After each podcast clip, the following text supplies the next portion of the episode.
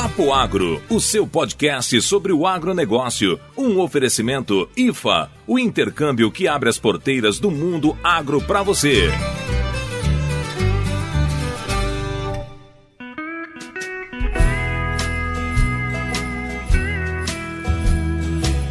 Fala moçada, mais um episódio aqui do Papo Agro para vocês e diretamente aqui de Botucatu, eu, o Vitor aqui participando de mais um podcast dessa vez apresentando aí nosso querido Papo Agro aí, né, começando, dando, a, abrindo com chaves de ouro aí o nosso, nosso episódio. É, Vitão, deve estar tá com as calças sujas agora, hein, bicho? Aqui quem fala é o Neto e esse é um episódio especial do Papo Agro que é a sequência de um Agrodrops que falava sobre tecnologias no agro. A gente vai aprofundar o máximo possível uma conversa sobre as novas tecnologias que provavelmente vão estar no campo nos próximos anos. É isso aí, Vitão? É bem isso mesmo, Neto. E para isso a gente trouxe aí um, um convidado especial aí, né, para nos ajudar nessa tarefa aí, né? Falou, Andrezão, e se apresenta aí pra rapaziada aí. Opa, prazer estar aqui com vocês. Obrigado pelo convite. Bom, meu nome é André, eu sou estudante da Exalc, estudo agronomia, tô no quarto ano e faço parte na Exalc do grupo de estudos em cana-de-açúcar, o GECA. E lá a gente procura aplicar o que a gente aprende na aula, mas focado, obviamente, na cultura da cana-de-açúcar. E a gente também tem alguns ensaios com outras grandes culturas e culturas de consórcio com a cana, inclusive a soja, que foi o motivo para eu fazer um, o meu intercâmbio aqui junto com o Neto, que me deu essa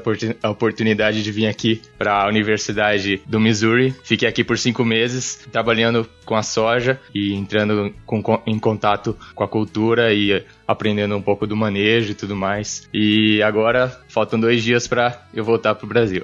Não chora não, jovem, que vai estar tá tudo certo, viu? eu vou falar um pouco desse jovem daqui a pouco, mas eu quero explicar por que, que a gente convidou o André aqui. Primeiro, o André trabalha comigo no projeto de ganho genético de soja, utilizando ferramentas de mapeamento da parte uh, estrutural da planta, utilizando imagens de drones. Então, uh, ele participou de, de uma parte desse projeto e, na verdade, o André ele vai ser um de vocês, colegas, que estão nos ouvindo aí, porque a gente tem muitos ouvintes que são estudantes de agronomia. E a gente vai provocar ele para saber o quanto que o estudante de agronomia tá, como ele tá posicionado nesse ambiente aí de tecnologia. Já que eu tô aqui fazendo doutorado, já trabalhei na, na parte de campo, em fazendas, né? E o Vitão tá fazendo também doutorado, mas lá em São Paulo. Então a gente tem que comentar diferentes ambientes para o uso dessas tecnologias. Muito bem, mas antes de começar esse papo, que a gente já meio que come começou, a gente tem que dar alguns recados paroquiais. O primeiro é Vitão que vai dar. Bom, pessoal, é, lembrando aí que a gente faz, então, parte da, da rede AgroCast, né, de, de, podcasts do agro. É a primeira rede que a gente tem aí de, que reúne esses podcasts do agro. E o Papo Agro tá lá, né, fazendo parte, firme e forte, lançando seus episódios. E a gente tá lá com todo orgulho fazendo parte dessa rede aí, né. E Neto, e se eu quiser ter uma oportunidade que nem você aí e o André tiveram de ir pros States aí, dar aquela. fazer um estágio, aprofundar a minha língua, aprender um inglês aí, a, a, dar aquela fiada no inglês. Como que eu faço aí, Netão? Tem duas formas. Uma igual o André fez. Deu uma de louco, mandou e-mails e pediu uma vaga. Mas se você não conseguir essa, que é mais difícil, a gente tem o parceiro certo para você. É a agência IFA, que é uma agência de intercâmbio que facilita a sua vida na hora de você vir estagiar em fazendas americanas. Vocês vão trabalhar com produtores americanos e ter uma vivência no dia a dia da agricultura nesse país que tem bastante tecnologia, tem muita coisa pra gente aprender, além de ter uma experiência fantástica com a questão cultural, que é isso que talvez o André tá tendo aqui também e que eu tô tendo também. Então vem, vem pra cá, é só visitar o site da IFA, a gente vai deixar o site na descrição desse episódio. E se você não sabe como conversar com a gente, a gente tá em todas as redes sociais como Papo Agro. Apenas no Instagram a gente tá como Papo Agro Podcast, tudo junto, e nas outras redes sociais você pode nos encontrar como Papo Agro Agro, incluindo o seu aplicativo de áudio predileto. É só procurar por Papo Agro separado que você vai ouvir não só esse episódio, como todos os outros episódios que a gente publicou nessa temporada de 2019 que tá quase acabando. Vamos pro papo, moçada! Vamos lá, vamos que vamos!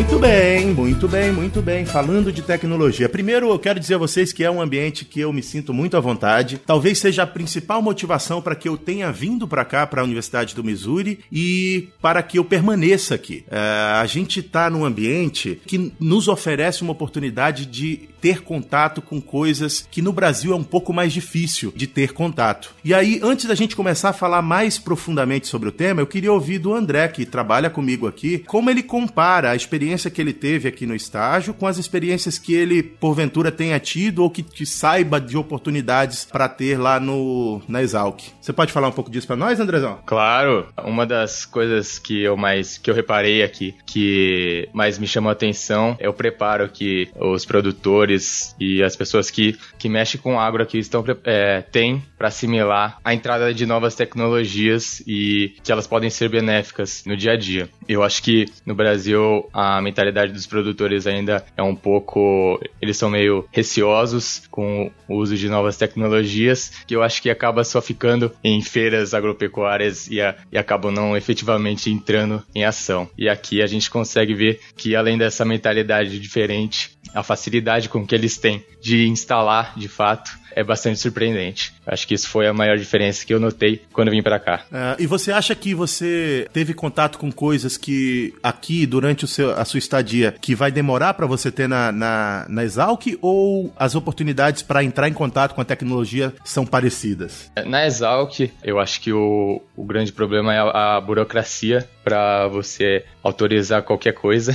E aqui a gente, eu percebi que a facilidade que vocês têm aqui no, na Universidade do Missouri é bem maior do que lá. Eu acho que o grande problema é a burocracia mesmo. Mas aí com relação às tecnologias, você tem alguma coisa que você viu aqui que você nunca, nunca tinha visto do, enquanto você estava lá estudando na, em São Paulo? Nessa última semana, você mostrou o, o aparelho que o, o laboratório está tentando trazer, que é o, o equipamento que faz o corte nas sessões de, de, de caule, sessão de, de raiz das plantas para análise e que é uma coisa que eu nunca tinha visto e eu acho que eu nunca vou ver essa tecnologia lá. Mas eu não lembro o nome e se você puder falar. é o Laser Ablation, eu acho que é isso que tá falando, né? O equipamento de Laser Ablation. É o laser, isso, esse. Laser ablation, yeah. uh, Vitão, você tem alguma, alguma questão aí pro André com relação às diferenças dos Estados Unidos e do, do Brasil? Você tá na universidade também, né, Vitão? É, eu, eu também, é, e eu consigo ver bastante essa... É, assim, eu não, não tenho a experiência de ter feito parte da minha pós-graduação fora, mas é, eu vejo que aqui a gente é bem limitado, e por, por experiências de outras pessoas, a gente vê que, principalmente a, a burocracia nossa aqui é muito grande e, e assim, todo o esforço que a gente faz aqui, toda a pesquisa que a gente está desenvolvendo, é, tem que bater palma de pé mesmo, porque se a gente consegue desenvolver o que a gente faz aqui hoje, com toda essa burocracia, imagina se não tivesse essa burocracia, imagina se a gente tivesse acesso né, aos equipamentos, se a gente tivesse verba, né, se a gente tivesse dinheiro, como fazer, né? Então, assim, eu acho que o que o André relatou é verdade, né? Mas a gente pode, não deve é, menosprezar também, assim, né, que, o que a gente faz, né, o que a gente tem. É óbvio que se, quanto melhor for, as coisas vão sempre ser melhor, né? Mas é, a gente faz bastante aqui também, com pouco tira leite de pedra, literalmente, aqui no Brasilzão. Mas é uma oportunidade ímpar que ele tem, que ele teve aí, né? Que ele tá voltando agora, de aprender aí, quem sabe trazer muitas coisas aqui pra, pra ajudar a melhorar aqui a gente, né, também, né? É, isso mesmo. Eu tava. A gente conversou bastante esses dias, o André tá, tá pra ir embora, né? É, e a gente conversou bastante sobre tudo isso que a gente tá trocando ideia. E eu concordo com vocês quando vocês dizem que as universidades do Brasil fazem muito com tão pouco. Porque a chance que nós temos aqui de desenvolver os projetos de forma mais eficiente é muito maior. É impressionante como é diferente. Tanto no, no que diz respeito aos recursos disponíveis para você utilizar no dia a dia, quanto na liberdade que você tem de fazer as atividades e do número de pessoas que podem estar lá para auxiliar. Veja bem, eu sei que o, o André ele faz parte de um grupo de estudantes de agronomia que tem alguns projetos que provavelmente é um, é um grupo que foi uh, construído para dar oportunidade dos caras se desenvolverem. E eu acho isso louvável, louvável. Aqui a quantidade de laboratórios que tem contratando universitários, né, os estudantes de ensino superior, como é que eu posso dizer isso de uma forma mais simples? André, me ajuda aí que você sabe que eu sou velho. Como é que é o nome disso? O que, que você está fazendo lá? Bom, é, é, já que você tocou nesse assunto, eu vou falar um pouco do grupo que eu faço parte na Exalc, que é o GECA, é o grupo de estudos em cana-de-açúcar, que ele é formado por estudantes de agronomia desde o do segundo ano, do, desde o primeiro ano, na verdade, até o quinto ano. É um grupo formado por estudantes que tem um coordenador, professor. E na Exalc é bem comum é, ter esses grupos e a gente tem bastante grupos formados por estudantes de diversas em diversas áreas. Eu acho que essa é uma diferença daqui do, na Universidade do Missouri, em que você precisa, você tem os laboratórios, mas os estudantes é, universitários é, às vezes não têm a, a oportunidade de entrar num grupo de, é, formado por estudantes, que eu acho que na Exalc tem, tem bastante. É, e, e eu, eu, concordo com você, viu, André? A diferença é o, é o que eu acabei de falar. Aqui os laboratórios contratam os, os estudantes universitários para trabalhar durante o verão num projeto X ou Y e, de fato, poucos deles se envolvem tão profundamente no projeto quanto uh, no seu caso, que você lá na, na Exalc tem um projeto próprio, desenvolve o projeto por conta própria. E isso são iniciativas louváveis e que eu acho, repito, só acontecem porque por causa dessa restrição de recurso que, que as universidades do Brasil têm, o que faz com que, se você quiser se desenvolver, você tem que tomar iniciativas. Sim, eu, é, eu concordo com isso. Eu acho que essa falta de recursos é, estimula aos, aos universitários em, é, acharem algum outro caminho para se desenvolver. Isso surgiu é, fez com que a gente tenha bastante grupos formados por próprios estudantes na Exalc. E isso é uma coisa boa. Maravilha. A gente hoje, nesse episódio, vai conversar sobre o uso de tecnologias, das novas tecnologias que a gente está enxergando, que estão surgindo, mais focado dentro do, do ambiente universitário. E eu prometo a vocês que a gente vai gravar um outro episódio para a gente comentar o uso dessas tecnologias nas propriedades agrícolas. Eu acho que vai ficar bem dividido se a gente dividir isso dessa forma. Então, eu queria, antes da gente começar a ouvir mais do André e do Vitor, é, contar o que, que eu efetivamente estou fazendo aqui. Eu, fa eu fiz isso no episódio anterior, mas eu vou mais profundamente. É, Andrezão, como é que é o nosso projeto aí? Que, qual é o projeto que você estava trabalhando? Uh, o projeto que a gente está trabalhando é o projeto de Genetic Gain em soja e a gente tem um, um, ensaio com 28 cultivares históricas de soja, lançadas desde o ano de 1930 até 2016, e a gente procura uh, entender as diferenças que cada uma dessas culturas tiveram no processo de melhoramento ao longo desses anos, mais especificamente no transporte de água da planta. Então, todo o nosso enfoque está voltado para entender como que esse feature, eu, eu acho que meu estágio está fazendo mais, mais sentido agora. É verdade. Como que essa característica de, de transporte de água e uso de água é, foi melhorado num processo de melhoramento que muitas vezes não foi o, o foco dos melhoristas. Eu acho que é basicamente isso que dá pra falar de, pra, de começo. Orgulho do orientador agora. O cara tá ensaiadinho, né? Ô, Vitor, você entendeu tudo que ele falou? Opa, Neto, tô por dentro aqui. Tô entendendo. Eu não sabia até então o que, que, que, que vocês estavam desenvolvendo aí, mas agora eu entendi aí, ó. E o bicho tá ensaiado, hein? No... Vamos lá. Tá, tá afiado. Quem vê acha que é, é PHD já, né, no assunto, né? Opa! e olha só, onde entra o, a questão das tecnologias no, nesse projeto que o André acabou de descrever para vocês? A gente está utilizando, como o André falou, a gente está procurando a características relacionadas ao transporte de água. E uma das principais, dos, das principais influências do transporte de água na planta é a temperatura da parte parte aérea. Então, uma planta mais eficiente no transporte de água, ela provavelmente em um ambiente de estresse vai estar tá menos quente do que a outra, que é menos eficiente no transporte de água. A gente não vai tão profundo nesse assunto, é só para vocês pegarem o que a gente está falando. Com base nessa informação, a gente está voando drones e tirando imagens térmicas, capturando imagens térmicas do campo para comparar as diferentes cultivares para ver se elas são realmente diferentes na temperatura e depois a gente vai estudar se isso está relacionado com o transporte de água, o que é muito provável. E se não for verdade, eu tenho que voltar pro Brasil chorando sem um título de doutorado.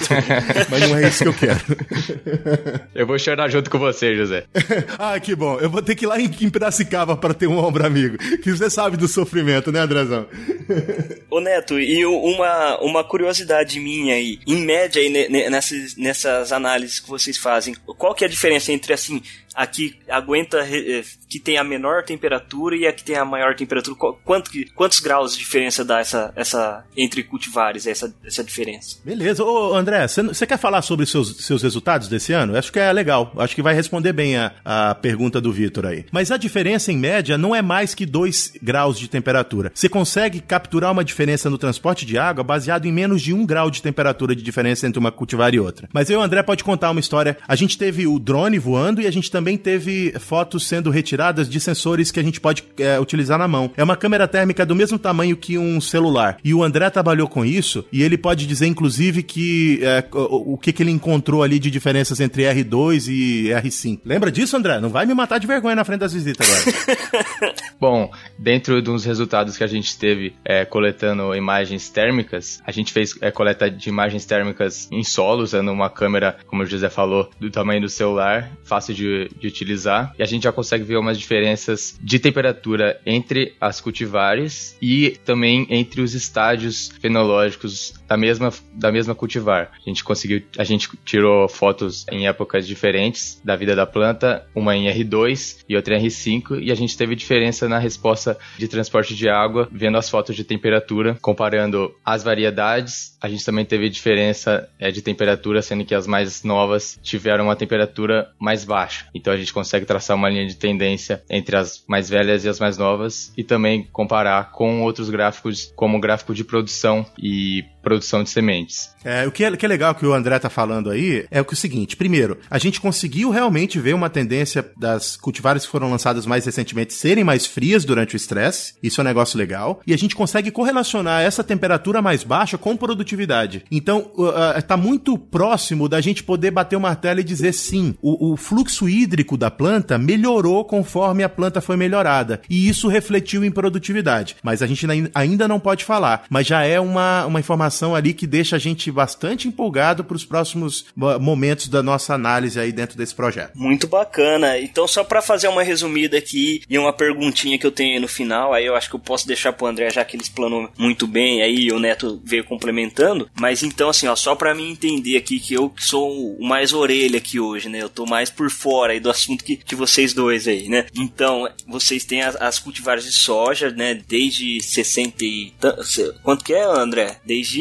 1930. 1930 a 2016, né? E aí vocês têm essas 28 cultivares que vocês testam a, temperatura, né? Vem a temperatura das folhas ali. E vocês observaram que as, que as mais novas têm a temperatura um pouco menor e isso reflete em maior produtividade, né? E aí eu queria entender uma questão aí que o, o André falou relativo ao estágio de desenvolvimento da planta, né? Porque ele falou que mediu em R2 e depois em R5, né? E aí eu queria saber o que que é que provavelmente está acontecendo. Não precisa entrar em detalhes muito profundos, mas o que, que será que está acontecendo nessas plantas que elas têm uma temperatura de, de folha um pouco menor em relação às outras e se isso está em correlação ao desenvolvimento dela, né, no estágio de desenvolvimento que ela se encontra. Bom, isso reflete a diferença que a planta tem é, no uso da água nos seus diferentes estágios da, da, vida. Em R2, a planta vai ter uma forma diferente de transportar água do que em R5. Então, em R2 a gente não, a gente não conseguiu ter é, alguma diferença de temperatura nas variedades. E esse uso da água na planta reflete o resultado final quando você compara com as outras cultivares. Em R5, a gente já consegue ver o maior uso da água pela planta e isso é, reflete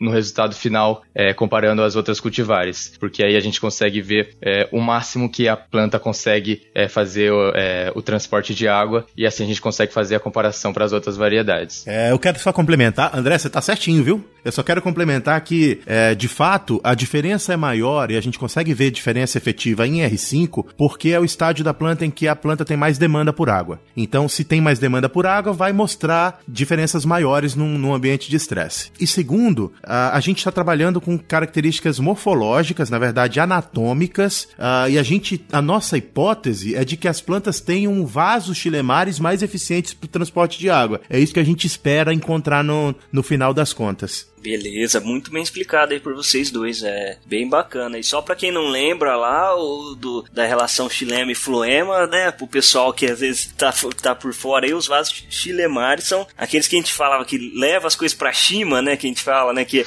então ele, ele, traz ali do, do solo, né, água, nutrientes e leva leva para as folhas. E o fluema faz o contrário, né, leva o produto da fotossíntese para pro resto das plantas, né? Então só para ajudar o, o, ouvinte aí que, que não, não lembra aí, só para dar uma repescada aí. Isso mesmo, muito bom, Vitão. Muito bom, muito bem lembrado. Me lembrou da época de vestibular agora. Isso. Que não faz muito tempo, né, jovem? Também é. Você que é muito velho, José. Toda vez que eu e o André conversamos, tem o um bullying, bicho. Nesse, nesse programa, eu sou a pessoa que mais sofre bullying. Eu vou pro sindicato dos papoagreiros é, processar vocês por bullying. E eu faço questão de lembrar o José que eu sou 20 anos mais novo que ele. Filha de uma. Põe o, põe o pi aí, ô editor. Pera aí, vamos voltar pro assunto sério aqui. gente, por que que uh, a gente falou bastante sobre pesquisa? Então, para deixar vocês mais focados no que a gente quer falar nessa série de tecnologias, por que que a gente tá falando desse assunto aqui que parece muito cabeludo, falando de xilema, de floema? Porque essas tecnologias que a gente está utilizando para medir temperatura de plantas são as mesmas tecnologias que o agricultor tem acesso hoje em dia para fazer a medição de diversas outras características que podem ser utilizadas para a tomada de decisão na fazenda. Então, primeiro, a gente aqui falou de temperatura de plantas. Qual é a característica, na verdade, qual é a tomada de decisão que um agricultor na fazenda que não está interessado em xilema e floema pode retirar a partir da temperatura das plantas no, no, no, no campo dele no momento da lá do voo do drone dele, ou o que quer que seja? Vocês querem responder ou eu, eu, que tenho que responder? Rapaz, como diria a Lores, né, Netão? Você mesmo pergunta, você mesmo responde. É.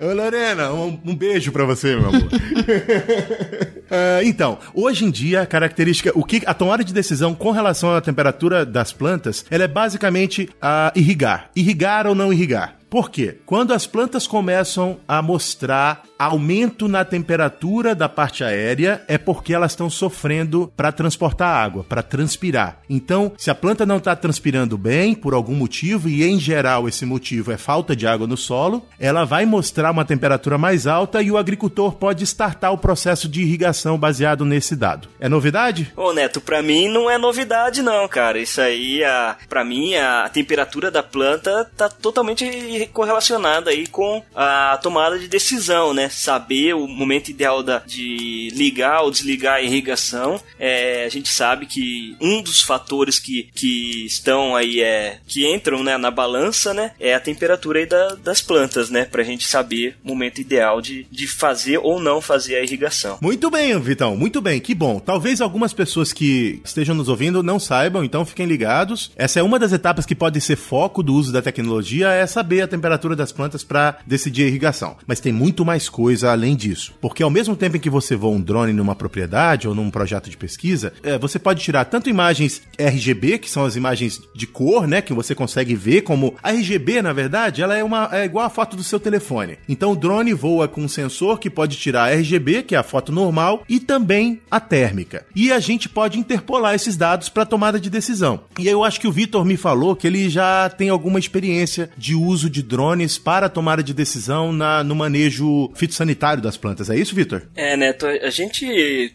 acaba estudando um pouco aqui, né, é, sobre principalmente a parte de coleta de imagens e como transformar isso em, informação, né? Porque só coletar imagem não quer dizer nada, né? Então a gente tem que coletar essa imagem, né? Hoje com, com a, a, a, entrada dos drones na agricultura, eu acho que facilitou bastante, porque antes a, a coleta de, ima de imagem devia ser feita por avião ou satélite, né? Satélite ainda aqui no Brasil ainda é bem complicado de a gente conseguir imagens, né? E o drone veio para facilitar, né? E aí a gente trabalha com essa, justamente com essas, com essas faixas de, de captura aí que você passou e outras e outras diferenças, né? E, e outras mais, na verdade, né? E a gente tenta traduzir essas informações justamente para tomada de decisão de qual é o melhor momento para realizar uma, uma aplicação, para se controlar uma, uma praga, uma doença, né?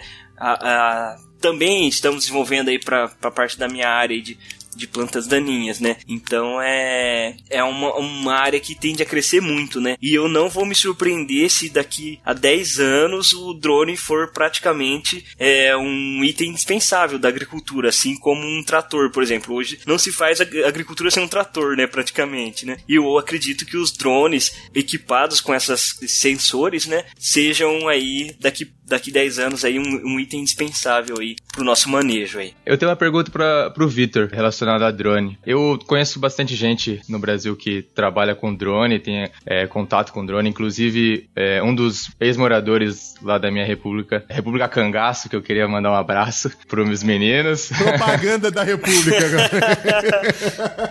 oh, vi algumas fotos de festa dessa república, eu quero ir no Brasil para ir numa delas, viu? Você tá mais do que convidado para ir lá em casa, José. então, é, e um desses moradores trabalha com imagem de drone para área de reflorestamento ambiental. A pergunta que eu tenho para o Vitor é sobre o uso de drone para aplicação de insumos nas lavouras. Eu não sei quão avançado a gente está nessa questão, se o uso de drones para mapeamento e uso de drones para aplicação de insumos está na mesma proporção ou não, ou, ou ainda está bastante atrasado o uso de, de drones para aplicação de insumos. A, a aplicação que você fala é a pulverização mesmo, né? Tipo a pulverização de um defensivo Isso. ou algo do tipo, né? Então, o que a gente tem hoje no Brasil, aliás, assim, no Brasil a gente está praticamente equiparado aí com, com o resto do mundo, se guardando aí a escala, tá? Porque aqui no Brasil ainda é algo que está começando, e principalmente na China lá e nos Estados Unidos já é algo que já está mais um pouco mais forte, né? Pelo que a gente sabe aqui daqui, né? Mas o que a gente tem de informação no Brasil é o que? O drone é um excelente aparelho que voa. Vamos pôr assim. Ele tem uma, uma precisão extraordinária de voo, né? Você pode fazer um drone pousar na minha cabeça aqui se você quiser, a quilômetros de distância. Então é uma precisão extraordinária de voo. Só que a tecnologia de aplicação embarcada no drone, hoje ainda a gente vê com muito falha. Se a gente acha falha a tecnologia de aplicação é, terrestre, né, de, de autopropelidos e, e etc., né? De drone, então, é mais falha ainda. A gente não tem muitos estudos ainda desenvolvidos sobre o tipo de ponta a ser utilizado, o efeito do, do vortex, né, que ocorre ali de vento, que, que ajuda em, em, até a empurrar um pouco da, da, da, da pulverização para a planta, né. Então é algo muito nebuloso ainda e principalmente no, no Brasil carece de muita, muita pesquisa. Então, assim, até para quem está escutando aí, que está entrando aí na, na, na, agronomia agora, ou quem está pensando em fazer um, uma pós-graduação e gosta dessa área de tecnologia de aplicação, gosta de tecnologia, de estar tá envolvido com tecnologia, a parte de tecnologia de aplicação em drones é algo que precisa ser muito, muito, muito bem estudado. Mas tem gente fazendo e tem gente encontrando resultado, entendeu? Então é algo assim que tem que não tem não se tem muita certeza, mas quem está fazendo está encontrando resultado. Então, talvez é, fica difícil te dar um, um, aquela martelada final, né? Então, é mais ou menos esse aí o cenário que a gente tem aqui no Brasil hoje. É, eu quero complementar um pouco sobre isso. Primeiro, esse episódio a gente vai focar mais no, no uso científico da, da, dos equipamentos. A gente vai ter um outro episódio falando da, da aplicação no campo, com pessoas que estão mais habilitadas a falar sobre isso. Uh, não que a gente não esteja, mas a gente quer ouvir também as pessoas que estão efetivamente no campo. Eu e o, o Vitor, nós estamos na pesquisa. A gente sabe de coisas do campo, mas a gente está focado na pesquisa. E eu queria queria conversar sobre esse assunto com pessoas que estão efetivamente no campo. Mas é, o que o André falou, é, perguntou é, e o Vitor explicou brilhantemente é uma questão que a, é, a gente tem que entender melhor, na verdade, de fato. O drone nunca vai ser um pulverizador. Então não esperem uh, no futuro próximo que um drone vá fazer a pulverização em 100% da sua área. Porque eu ainda acredito que o drone vai ser sempre uma ferramenta de spot, uma ferramenta de pequenas áreas, em que você vai poder voar, determinar quais são as áreas que precisa de uma aplicação extra ou uma aplicação específica e voar o drone para fazer essa aplicação. Isso nos Estados Unidos não é realidade comercial, mas já existem alguns ensaios em propriedades de aplicação em alguns locais específicos do campo em que você tenha, por exemplo, uma praga, uma doença, uma erva daninha que você precise controlar, mas você não quer fazer uma aplicação cara em 100% da área. No Brasil, eu realmente não tenho informação, mas tanto no Brasil quanto nos Estados Unidos, o Vitor está completamente certo, a tecnologia ainda está em andamento, é tudo muito novo. Eu assino embaixo. Beleza. A, ainda, ainda sobre esse assunto, eu tive numa, numa apresentação sobre uso de tecnologias no, na agricultura e eu falava sobre o uso de drone para mapeamento e uma colega nossa falava sobre o uso de drone para pulverização. Ambos falando sobre pesquisa. E ela estava falando que os equipamentos atuais, eles conseguem fazer a pulverização que ela espera, mas a manipulação do dado e a manipulação da rota de, de, de trabalho do drone é que ainda é um gargalo. E aí me lembrou de uma coisa que é uma pergunta que eu quero fazer a vocês. Como é que vocês enxergam hoje, tanto o estudante como o profissional já recém-formado, uh, dentro da, do, da agronomia ou de qualquer outro curso afim, como é que vocês enxergam a formação dos, dos profissionais ou, ou, ainda estudantes, a, a formação que está sendo oferecida para esses caras poderem lidar com essas novas tecnologias? É, José, isso foi um dos temas que a gente bastante, a gente discutiu bastante aqui e que em uma das nossas conversas a gente conseguiu é, entender que o, o, o ensino é, nas universidades ainda está bastante atrasado é, em relação a conteúdo e em relação à adoção dessas novas tecnologias. E eu acho que é, é fundamental que o agrônomo é, esteja em contato com tudo de novo que está surgindo. E nas aulas que, que o curso oferece, eu particularmente acho que a, a universidade peca bastante na forma de mostrar as novas tecnologias que estão, que estão surgindo. E o professor fica, é, às vezes, muito atento e, e, bloqueado só no conteúdo que ele, que ele vai passar e que ele passa de ano em ano e, às vezes, fazendo a, a mesma coisa há 20 anos. E então eu tenho meus pais formados em agronomia também pela Exalc e às vezes eu converso com eles sobre as aulas e eles falam: "Pô, então não mudou nada, é a mesma coisa. já tive essa aula, já já vi isso". Então acho que a universidade peca nisso nessa abordagem das, das novas tecnologias. É, eu já acredito também, eu concordo com o que o André falou e acredito assim, até um, a gente estava no início comentando sobre isso e eu acredito que o que faz a universidade é o aluno, né? Então, eu acho que, óbvio, os professores estão ali, eles podem parar ou não no tempo, depende deles, mas eu acho que cabe muito mais ao aluno a correr atrás, tentar buscar se informar e, e ir atrás aí, porque assim, não vai ter, não, não vai ter ninguém que vai te entregar de mão beijada a informação, vai ter gente que vai te ensinar aonde procurar, mas te entregar de mão beijada, ninguém vai fazer isso. Então acho que cabe ao aluno ou profissional também, né, correr atrás, tentar buscar informação e, e se aprofundar aprofundar no assunto que ele quer, que ele deseja é, se atualizar ou aprender, né? E um negócio que eu vejo muitos agrônomos pecando, e isso eu falo por experiência própria, é de deixar de lado um pouco a tecnologia com medo de não ser bem aceito pela pelo resto da comunidade aí, dos outros agrônomos. Porque a agronomia a gente tem muita essa ligação com a terra, né, com o campo, com a roça, né? E a gente acaba ficando um pouco muito atrelado a isso, sendo que eu acho que existe espectros de profissionais. Não falo mal daquele profissional que é extremamente ligado com a terra. Tem tem agrônomo aí de campo aí que o cara tá na roça todo dia que o cara faz uma análise de solo lambendo ali, ó, provando um torrãozinho de areia, ele sabe quanto que é que tem que fazer a fertilização ali. Mas eu acho que tem que ter do outro lado também o agrônomo capacitado que saiba operar aparelhos tecnológicos, saiba fazer análises, que saiba buscar informação desse nível mais tecnológico, entendeu? Para que essas duas, esses dois conhecimentos saibam conversar entre si e saibam interagir trazendo resultado, né? Então eu acredito que tem que partir do profissional, sim, essa busca e não ter medo de enfrentar ah, um pouco de cara feia porque você tá com um notebook no meio da roça ou porque você tá com um drone voando em cima e você tá falando uma linguagem que ninguém tá entendendo. Eu acho que cabe o cara traduzir isso aí lá mais pra frente, tentar buscar entender e depois traduzir. Não basta nada a gente ter a informação só pra gente mesmo, a gente tem que fazer essa divulgação aí. E é um, um, um pouquinho que a gente tenta fazer aqui no Papo Agro, né? Tentar traduzir essa sopa de letrinha que a gente acaba falando um pouco na pesquisa, um pouco no, campo, é, de, de, diversas áreas, e tentar traduzir num, numa forma mais palatável aí pra todo mundo entender e todo mundo se entender e no final tomar uma cerveja junto aí, né? É verdade, é verdade verdade. É, então, olha só, a, a gente está falando aqui de drone, falam bastante de drone, uh, e eu acho que é um assunto que está mais próximo da, do dia a dia das pessoas que estão interessadas em tecnologia sobre o agro, mas nós temos outras tecnologias também que são utilizadas e eu queria só passar um roteiro rápido daquilo que a gente espera falar nessa série sobre tecnologias. A gente hoje está falando sobre o uso de tecnologias na pesquisa, então por isso é que está muito focado em drone, porque basicamente drone que está sendo utilizado para fazer mapeamento de planta e tomada de decisão, mas a gente tem também tecnologias de mapeamento de área, como por exemplo,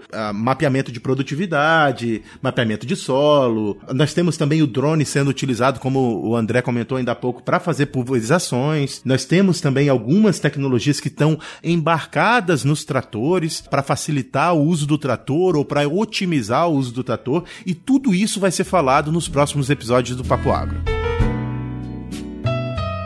Muito bem, voltando para o papo do drone. O que, que vocês acham que uma propriedade deve fazer hoje baseado naquilo que a gente tem de mão de obra e naquilo que a gente tem de conhecimento? Vale a pena, na opinião de vocês aí como pesquisador ou estudante, que uma propriedade tenha um drone para fazer uh, voos para tomada de decisão? Provocando isso, durante a minha palestra sobre drone, eu falava que o drone ele podia ser, e aí no inglês, ele podia ser um toy ou podia ser um tool. E aí depende do usuário. Toy, brinquedo, tool equipamento, ou sei lá, uma ferramenta. O que, que, vocês acham sobre isso? Eu, peraí, peraí, peraí. Antes de falar, André tem um, um drone e isso é um toy ou um tu?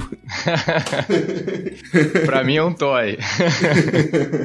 é, bom, José, eu acho que o drone ele, ele deve ser uma ferramenta para o pro produtor ter a, as informações o mais rápido possíveis na palma da mão dele, seja no celular ou no computador. A gente está vivendo num mundo que a, a, as informações chegam muito rápidas, muito rápidas na, nas mãos de todo mundo e eu acho que produtor não, não deve ficar para trás e o uso de drones vai ajudar e deve ajudar o, o produtor ter a informação da, da lavoura dele na palma da mão. Eu acho que o, o drone é a, a, ferramenta, a melhor ferramenta para o produtor ter as informações o mais rápido possível. E o desafio é, de ter as informações rápidas justamente é, é a rapidez de analisar e juntar todas essas informações. E eu acho que a forma com que a gente é, consegue analisar essas informações é, vai depender muito do, é, do também, para o drone não ser só um toy, como o José falou. Boa. Eu também acredito no, no, no que o André apresentou, né? Que o drone realmente é uma ferramenta que dá para auxiliar bastante a tomada de decisão. O que eu ainda vejo com um pouco de receio é todos os agricultores terem um drone na sua área. Por quê? Você ter um drone, teoricamente, é, não é tão difícil você aprender a operar um drone. O que eu acho mais difícil é a coleta de, de, de informação. é, eu tô rindo aqui porque eu e o André compramos drones duas semanas atrás e a gente ainda não sabe fazer nada. Então, não sei se é tão fácil assim.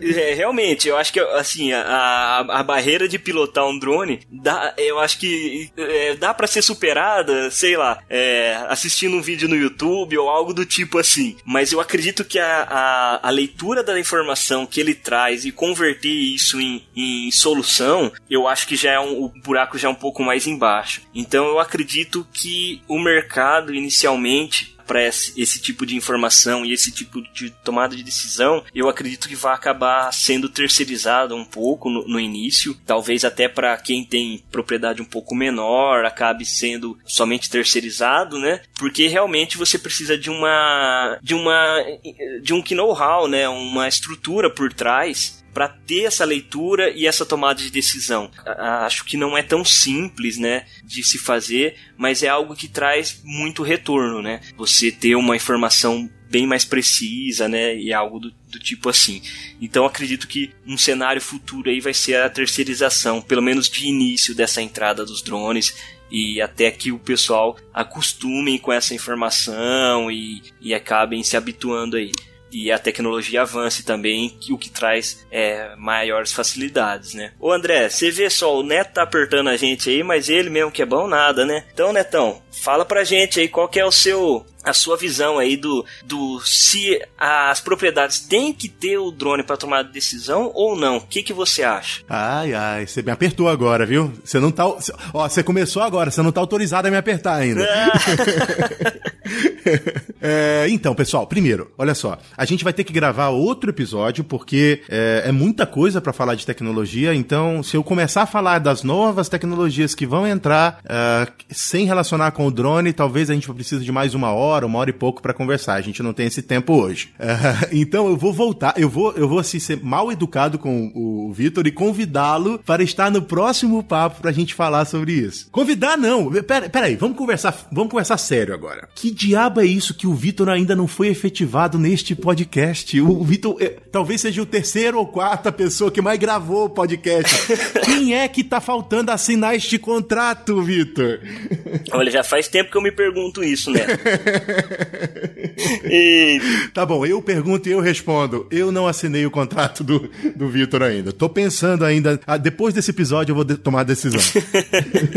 é, eu queria só, só de brincadeira, eu vou voltar pro negócio do drone. Pessoal, olha só. A minha opinião é de que uma propriedade agrícola, seja no Brasil ou nos Estados Unidos, não pode ter a ambição de ter um drone para a tomada de decisão, porque ainda não existem tecnologias que permitam que uma fazenda consiga fazer isso de forma otimizada. E eu tô falando da fazenda média, tá? As fazendas muito grandes, que tem lá 200 mil hectares, 180 mil hectares, como existem algumas fazendas no Mato Grosso, elas sim, provavelmente vão ter estrutura suficiente para ter uma, uma mesa de trabalho para processar os dados para tomada de decisão. Mas uma fazenda pequena de, sei lá, eu tô falando de fazenda pequena e já é grande, 3, 4, 5 mil hectares, eu acho que não faz muito sentido. Por alguns motivos, e eu vou dizer alguns deles aqui. O primeiro, para eu processar o meu dado para um campo de 2 hectares, campo de pesquisa de 2 hectares, eu levo em torno de 5 dias no meu computador e não é um computador ruim, para processar os dados. Não é a tomada de decisão, é só poder ver o mapa e verificar se existe diferença num ponto ou no outro. Não existem ainda tecnologias que permitam que uma fazenda voe um drone e no mesmo momento perceba as diferenças e tome a decisão. Ou até existem, mas você vai precisar de um super servidor para poder rodar isso em 6 horas e você tomar a decisão logo depois. E é por isso que eu acho que a tecnologia,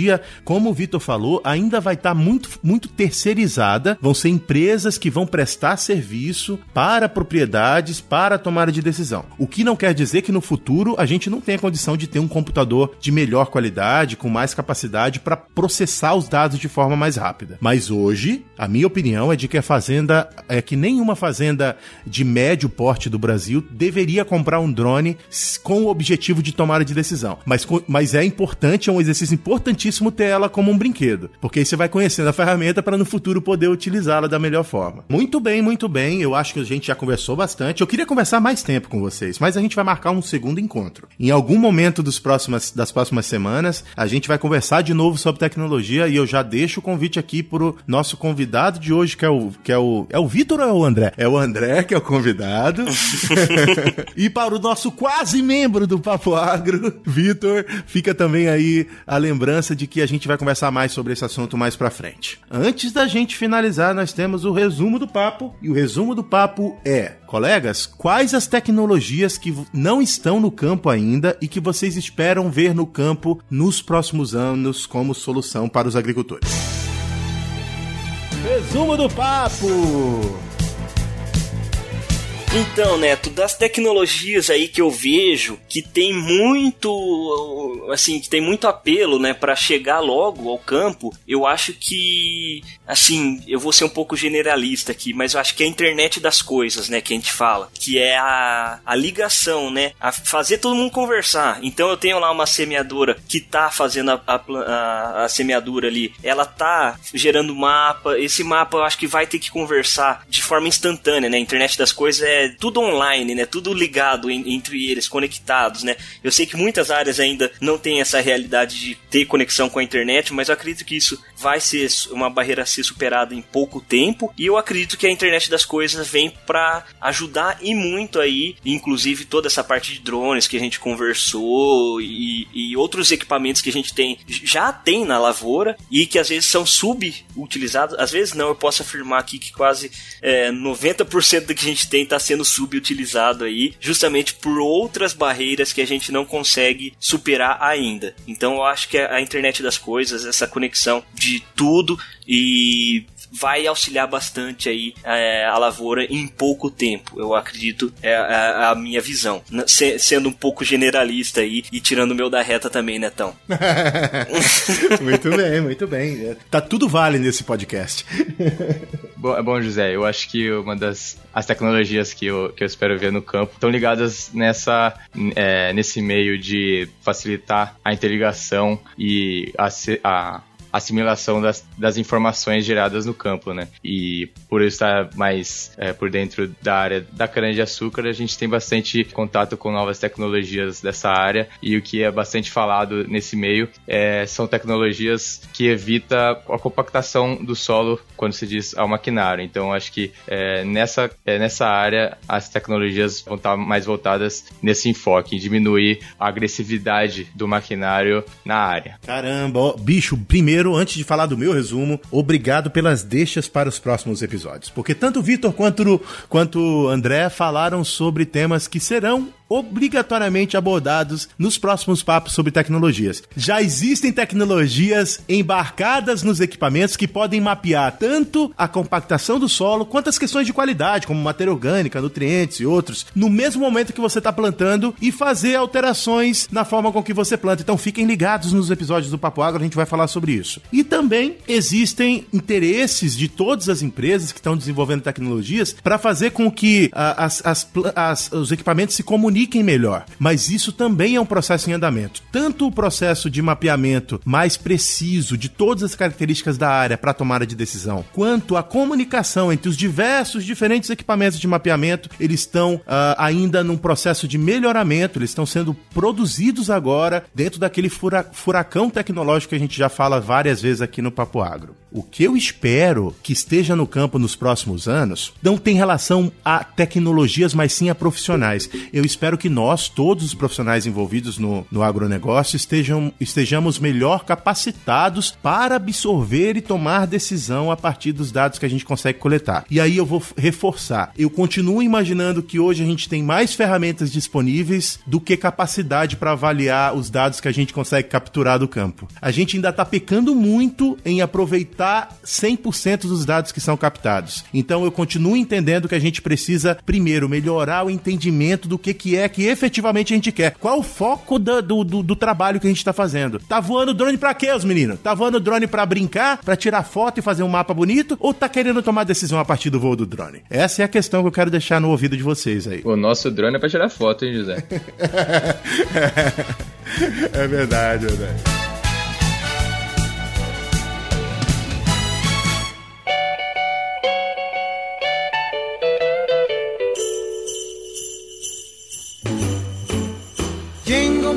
Muito bem, muito bem, muito bem. Vamos finalizar o papo. Primeiro eu queria agradecer a presença do André. O André, ele é o nosso o, o, último escraviário que eu tive até o momento. Eu espero ter novos. Então no próximo ano, se você quiser se candidatar a ser um escraviário da Universidade do Missouri, mande e-mails para o Papo Agro, que a gente vai selecionar bons estagiários para o próximo ano. Então, primeiro, Andrezão, já falei para você várias vezes, obrigadão pela força que você me deu durante esse ano todo. Você é um cara muito gente boa que eu gostaria de ter ao longo do, do, do restante da minha vida, que vai ser longa, apesar de eu ser velho, próximo, como amigo e como parceiro. Então, brigadão pela, pela, pela coragem de vir aqui conversar com a gente e tudo de bom pra você. E se despede da turma aí. Obrigado, José, pelo convite. Eu gostei bastante de, de participar da gravação. Prazer conhecer o, o Vitor e espero que você, um dia que estiver lá em Piracicaba, passe na República para tomar uma comigo. Muito bem, muito bem. Vitão, quer se despedir da turma? Opa, ô turma, prazer foi meu conhecer aí o Andrezão. E eu tô aqui do lado de Piracicaba também, então fica fácil aí pra nós tomar um ali junto aí um dia, quem sabe, né? e pessoal, é isso aí. Eu acho que é, vocês, o, o, nosso público aí tá se engajando legal na, na, nas redes sociais aí. Acho que fica a dica aí. Vamos conversar mais, vamos trocar mais ideia lá que tá bacana, pessoal. Vira e mexe, a gente tá trocando umas figurinhas lá. E é isso aí, pessoal. Eu tiro sua roça do mato, sua lavoura melhora. Isso aí, fiquem ligados nos próximos papos tecnológicos do Papo Agro. Um abraço para quem é de abraço, um beijo para quem é de beijo. Tchau! jingle horse, pick up your feet. Jingle around the clock.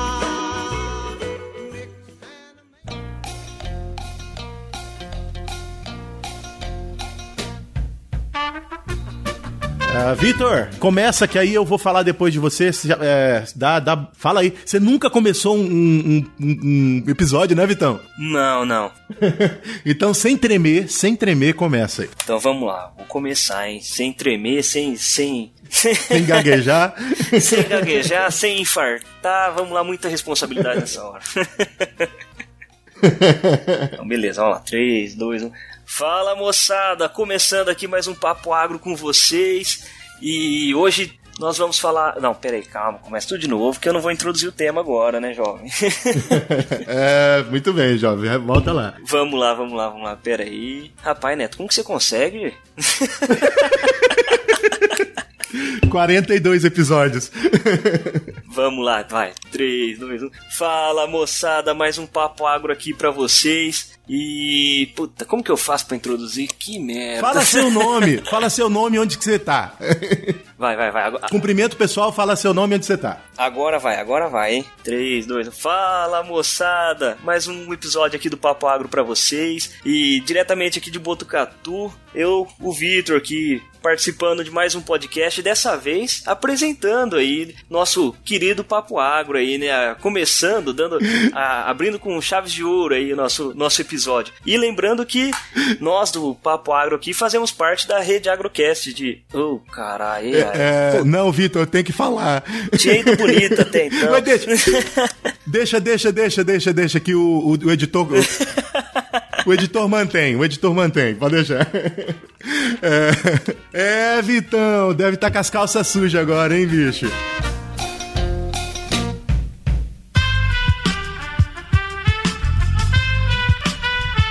Este podcast foi editado por Aerolitos Edição Inteligente.